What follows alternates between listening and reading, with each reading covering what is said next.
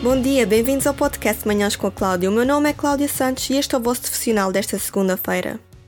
O Senhor deu-me estas palavras para o episódio de hoje. As distrações mundanas se tornaram ídolos na vida do homem.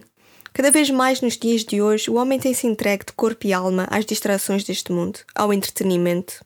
As crianças desde muito novas se viciam na televisão, nos videojogos e também no celular, e os jovens e adultos principalmente nas redes sociais e no celular. O nosso mundo gira à volta dos dispositivos virtuais. E o nosso foco está nas coisas mundanas, nos prazeres desta vida. Nós estamos a ser engolidos pelo que o mundo tem para oferecer. A nossa obsessão com o mundo material nos tem levado à idolatração. A idolatria é a adoração de ídolos, deuses ou o amor excessivo de alguma coisa ou alguém mais do que a Deus. É a adoração da criação ao invés da do Criador. Em Romanos capítulo 1, verso 25 diz assim: Trocaram o verdadeiro conhecimento de Deus pela mentira, Adoraram e serviram coisas criadas em vez de adorarem e servirem o próprio Criador. Ele é que deve ser adorado eternamente. Amém. E em Êxodo capítulo 20, verso 3 diz: Não tenhas outros deuses além de mim. Eu acredito que as redes sociais e o celular são o maior ídolo na vida do homem. Mais de 90% da população mundial tem em sua posse um celular. E o problema não está em você ter um, mas sim em quão afeta a sua qualidade de vida e a dos que estão ao seu redor porque grande parte do seu tempo é passado no seu celular, mesmo quando está na presença da sua família e dos seus amigos. E por causa disso, as vossas relações com os outros são afetadas e não florescem da maneira que podiam ou deviam. Estamos tão viciados que o nosso mundo gira à volta do nosso celular e da mídia. E por isso se tornou um Deus na vida do homem, pois tem controle sobre a vida dele. Mas o nosso Deus verdadeiro é um Deus ciumento, ele quer a nossa atenção e o nosso foco por inteiro. E ele é ciumento porque ele é o nosso Criador. Mas nós o ignoramos dia após dia, fazendo o que é errado e adorando as coisas criadas ao invés do nosso Criador. No livro de Romanos, capítulo 1, versos 20 e 21 diz: De facto, desde a criação do mundo, Deus que é invisível mostrou claramente o seu poder eterno e a sua divindade nas suas obras. Por isso não têm desculpa. Eles sabiam que Deus existe, mas não o adoraram nem lhe deram graças como é devido. Pelo contrário, os seus raciocínios tornaram-se vazios e os seus corações insensatos. Perderam-se na escuridão. O ser humano está cego à vontade de Deus, ele já não sabe distinguir o bem do mal. E em Romanos capítulo 1, versos 28 a 31 diz: Uma vez que não tiverem em consideração o conhecimento de Deus, o próprio Deus os abandonou ao seu entendimento corrompido, para fazerem o que não deviam. Encheram-se de toda a espécie de injustiças, perversidades, ambições, maldades, invejas, crimes, desordens, mentiras, falsidades e calúnias. Tornaram-se maldizentes, inimigos de Deus, insolentes, orgulhosos, arrogantes, intriguistas, rebeldes para com os pais, sem consciência, desleais, sem amor e desumanos uns para com os outros.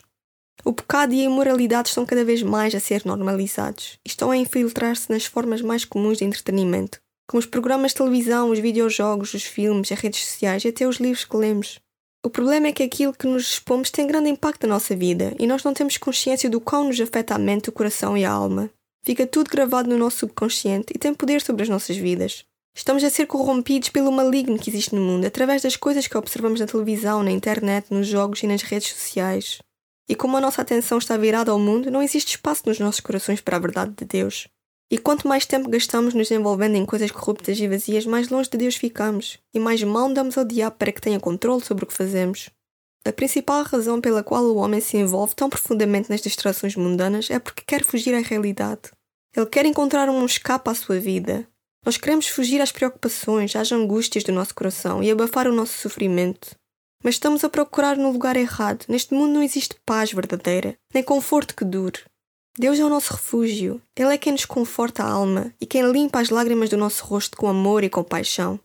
Em Salmos capítulo 46, verso 2 diz: Deus é o nosso refúgio e a nossa força, é a nossa ajuda nos momentos de angústia. Voltem-se para o vosso Deus e peçam ajuda a Ele. Não se virem às coisas do mundo, mas clamem ao Senhor, que Ele vos ajudará e salvará da escuridão em que vivem. E agora, para acabar, quero-vos ler em Tiago capítulo 4, versos 1 a 10. De onde vêm as guerras e as lutas que experimentam? Não será das paixões conflituosas no interior de cada um? Desejam, mas não possuem. Matam e cobiçam, mas não ficam satisfeitos. Daí vêm as vossas guerras e lutas. Não têm o que querem porque não o pedem a Deus. Se pedem, não recebem é porque pedem mal, pedindo coisas que só servem os vossos prazeres. Gente infiel, não sabem que a amizade para com o mundo é inimizade para com Deus? Se alguém quer ser amigo do mundo, torna-se inimigo de Deus. Não é em vão que a Sagrada Escritura diz: Deus exige que o Espírito que fez habitar em nós o ame a Ele somente. Mas Ele nos mostra cada vez mais graça. Por isso diz ainda a Sagrada Escritura: Deus resiste aos orgulhosos, mas concede a sua graça aos humildes. Portanto, sejam submissos a Deus e resistam ao diabo, que ele fugirá de vós. Vão ao encontro de Deus e ele virá ao vosso encontro. Os que são pecadores corrijam-se dos seus erros, os indecisos purifiquem as suas intenções. Reconheçam o vosso mal, arrependam-se e chorem. Que o vosso riso se transforme em luto e a vossa alegria em tristeza. Humilhem-se diante do Senhor e Ele vos há de engrandecer. E este é o fim do nosso devocional de hoje, mas antes de ir, gostaria de vos deixar com uma oração. Obrigada, meu Deus, por mais um devocional. Obrigada por seres fiel e nos amares. Eu peço-te que perdoes os pecados de cada um que ouviu este episódio e que lhes dês refúgio quando os problemas e as angústias baterem à porta. Abençoa-nos e continua a cuidar de cada um de nós. Obrigada e amém.